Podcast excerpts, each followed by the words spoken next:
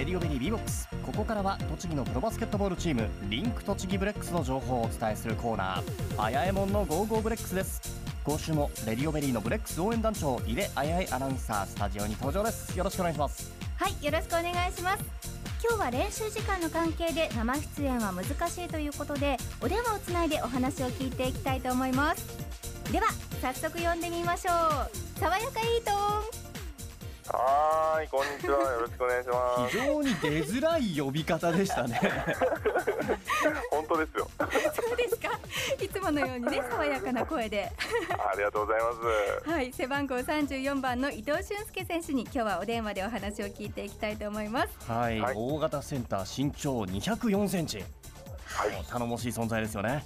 はい、ありがとうございます。さてまずはこの話から聞いていきたいと思うんですが先週の日曜日に静岡県で行われた JBL 第3戦レラカムイ北海道との試合です、はい。え結果は70対74でブレックス3連敗現在 JBL 最下位となってしまいました。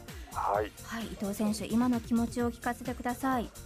そうですね。まあ開幕3連敗ということで、ちょっと響きはあんまり良くないんですけど、はい、まあ内容の方はえっ、と開幕戦に比べて少しずつ良くはなってきてるんで、うん、まあ着実に一つずつできることを積み重ねていって、チームの形にしていきたいと思ってるんで、うんまあ今しばらくご辛抱をと 言ったところでしょうか。そうですねはい。本当にもう選手の皆さんもそうだしファンの皆さんも悔しい気持ちでいっぱいだと思うんですが、はい。はい、今回遠い静岡での試合ということで見ていない方のために今回の試合改めて振り返ってみたいと思います。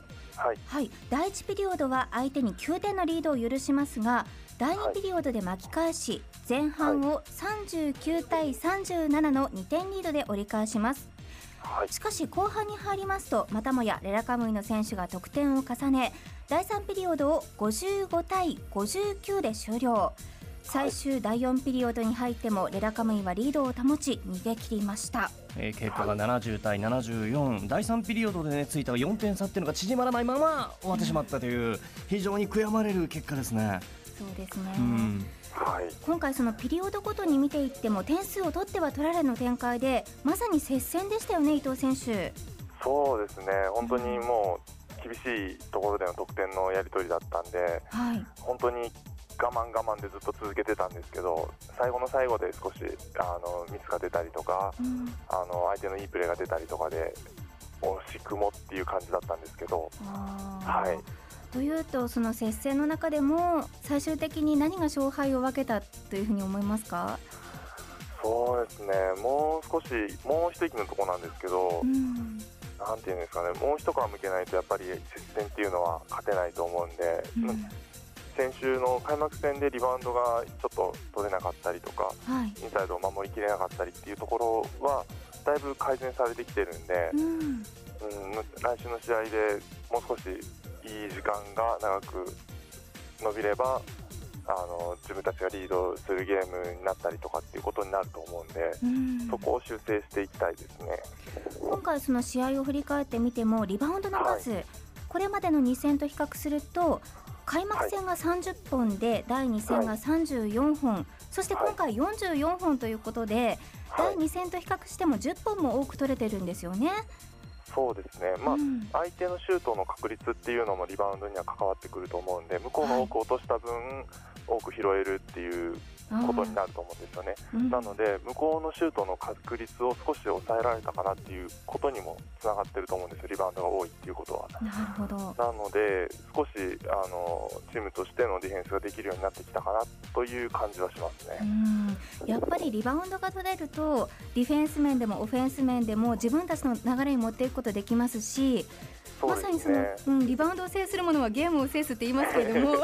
本当にその通りだと思いますね、リバウンドを取った次は必ず自分たちのオフェンスになるんで、うん、オフェンスでもディフェンスでもリバウンドを拾っていかないといけないですね。そうですよね。はい、で伊藤選手個人の成績に今度目を向けてみますと、はい。こ、の3戦のリバウンドの本数は3本そして5本今回が9本ということで本数を上げてきてますよね。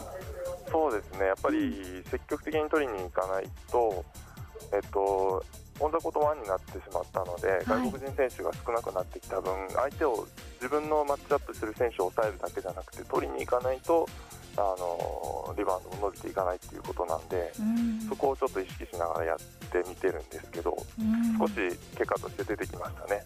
そうですね、はい、本当にその今シーズンは外国人選手がコートに1人までしか立てないということで、はい、各チーム、その日本人センターのこう強化っていうのをしてきてると思うんですけれども、はい、そうですね、うん、北海道の先週あの前の試合のレラカムイもあの移籍で大きいセンターを取ってきてましたし、はい、そうですね各チームそういうふうな動きがあったと思いますそうですよね、はい、となると伊藤選手がこれからこう頑張り次第でブレックスの力もぐんぐんとこう上がっていくってことも言えますよね。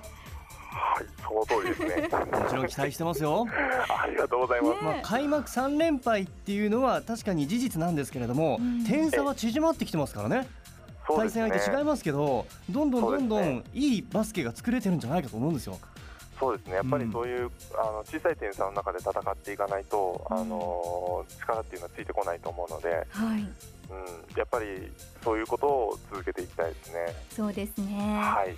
そして伊藤選手、今回ディフェンスも良かったんですけど、オフェンス面でも、はい、あの今回14得点挙げていて、チーム内では河村選手に次ぐ得点数でしたよね。ありがとうございます。はい、ディフェンス面、はい、オフェンス面ともに良かったですよね。そうですね、やっぱり、うん、やっぱり個人個人が積極的にやっていかないと、あの点数が伸びていかないんで、うちのチームはやっぱり走ってハイスコアなゲームを目指していきたいと思ってるんで、そうですね、そこに合わせてあのアジャストできたかなと思いますけどもう少し伸ばしたいですね。うんはい、というと、まあ、これまでの2戦と比べるとだいぶその加藤ヘッドコーチの目指すバスケットに近づいてはきている。じゃないかと思いますね。はい、なるほどじゃあもう勝利もあと少しですかね。と思います。はい。全力を尽くして頑張ります。うん。はい。まあ次の試合はホームゲームですから。そうですね、はい、ぜひあの栃木の人たちの前でね一勝を挙げてほしいですよね、はい、本当です。そこにやっぱり応援してくれる皆さんのうん、あの声っていうのは届いてますんで、そこに報いるには勝利しかないと思いますし、うん、うん、それに向けて来週まずはやってみたいですね。そうですね、はい、ところで伊藤選手、はい、先週の放送では、はい、川村選手に出演していただいてレラカムイの織茂選手がですね JBL で一番対戦したい相手だっていうお話をお聞きしたんですね。はいはいはい、で今回の結果を見てみると織茂選手が19得点、で川村選手が15得点とまあ4点差があったんですけれども、はいはい、あの同じように伊藤選手にもお聞きしたいんですが。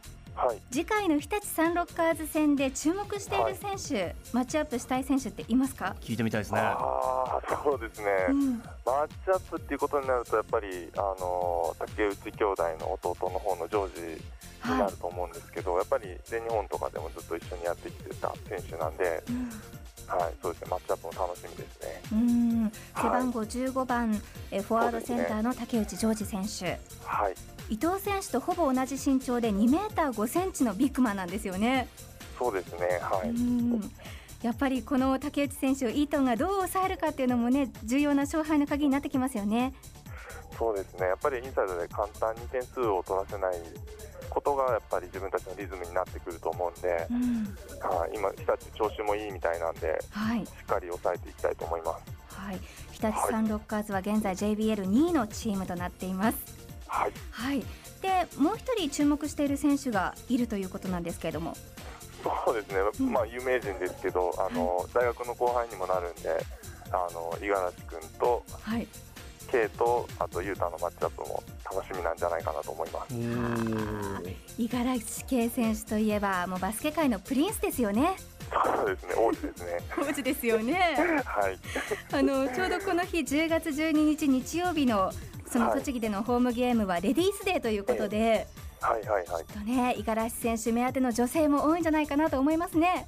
そうですね、黄色い声援が飛び交うんじゃないかと。でもね、場所は栃木ですからね、うん、ぜひブレックスの方にもね、はい、大きな声援欲しいですね。はい、うん、でも王子さんはたくさんいると思うんで。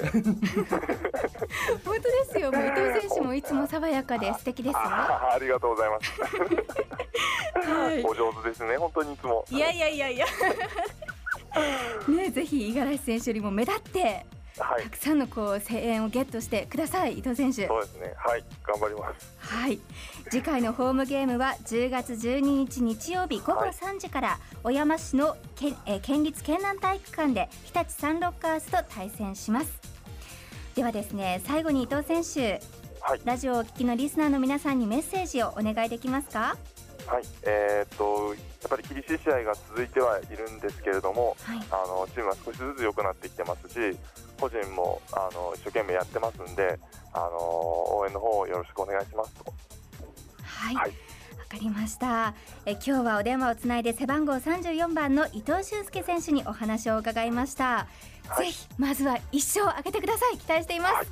ありがとうございます。頑張ります。イートンの活躍を待ってますよ。はい。